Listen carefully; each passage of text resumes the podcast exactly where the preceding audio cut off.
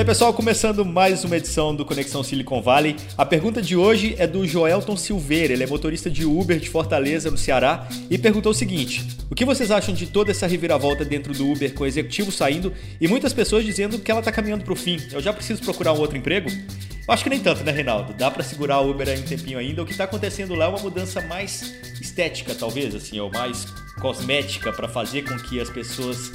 Tem, tem relação com a, com a cultura da empresa, né? É, tem, tem dois lados. Assim. O primeiro lado é o seguinte: o que está acontecendo no Uber é o seguinte: toda startup, quando cresce muito, ela cresce ancorada na cultura dos fundadores. Né? Infelizmente, a cultura do Uber é uma cultura sexista, machista, é, agressiva, até mesmo pela, pelo tipo de indústria que ela, né, que ela, que ela fez a disrupção.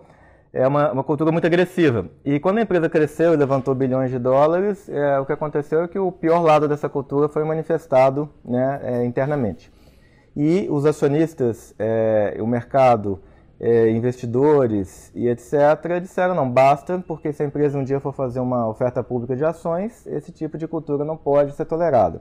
Então, hum. é, se fez uma, um, um, uma investigação por uma firma né, de advocacia independente, né, com o, o ex-procurador-geral dos Estados Unidos, né, que ele chama aqui de Attorney General, né, que seria equivalente ao, uhum. ao Procurador-Geral da República no Brasil, e ele é, descobriu é, uma série de, de, de, problemas e recomendou a demissão de uma série de pessoas, inclusive o próprio é, CEO, fundador da empresa, o Travis, vai se afastar um pouco. Mas, no final das contas, isso é, é uma forma de apaziguar a imprensa, apaziguar o mercado e dizer que o Uber está mudando. Eles realmente estão mudando, reconhecendo esse é lado bom da história, e dentro de três meses ou seis meses, no máximo, o Uber volta uh, ao normal, assim, é, mudado, né? Só um parênteses, a desculpa oficial para a saída do Travis, o fundador, é que ele estava ali um período de luta, a mãe dele acabou de morrer no acidente, né?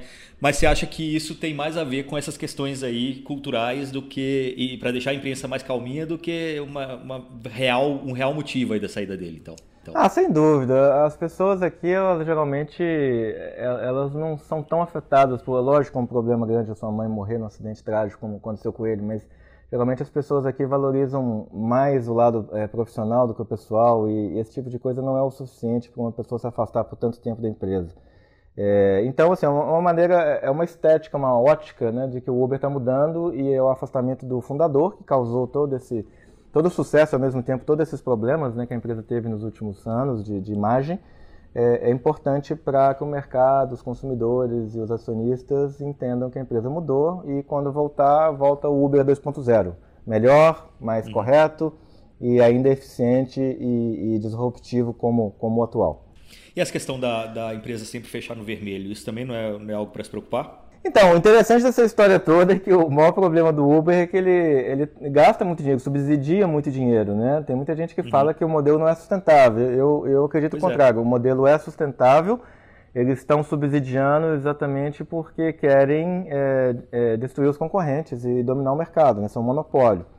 Então, essa gastação vai parar em dois, três anos. E o Uber, é, sem o subsídio, ele continuará sendo uma empresa rentável. Mas se ele não tiver concorrente, ele coloca o preço um pouco mais alto e consegue sobreviver muito bem.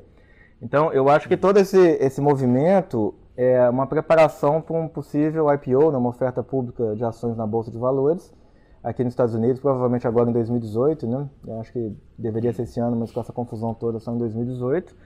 E, e ele continua forte, é uma empresa muito grande, muito sólida, que tem receita, que tem é, fluxo de caixa, não é positivo, mas ele tem fluxo de caixa, e tem ainda 7 bilhões de dólares em caixa.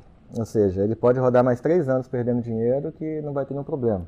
E é uma empresa que vai mudar muito ainda nos próximos anos, né? Com essa questão dos carros autônomos. Exato. É, talvez todo esse, esse mundo de motoristas hoje que o Uber tem que trabalhar não, não, não faça mais sentido daqui a alguns anos, enfim. É, exatamente. Eu acho que o, o, o ouvinte aí que perguntou sobre se deve procurar um novo emprego, é, eu acho que ele deve pensar nos próximos 5 a 10 anos é, de procurar um novo emprego, não por causa da crise é, de imagem do Uber, mas sim pela pela, pelos carros autônomos, né? Que devem fazer parte, uhum. pelo menos aqui nos Estados Unidos, nos próximos cinco anos, sem dúvida, eles devem ser a maioria empresas como Uber e Lyft. Beleza. Bom, tá dado o recado então. Se você tem alguma questão que gostaria de ver comentada aqui, é só mandar para conexão@tecmundo.com.br. A gente está de volta toda semana.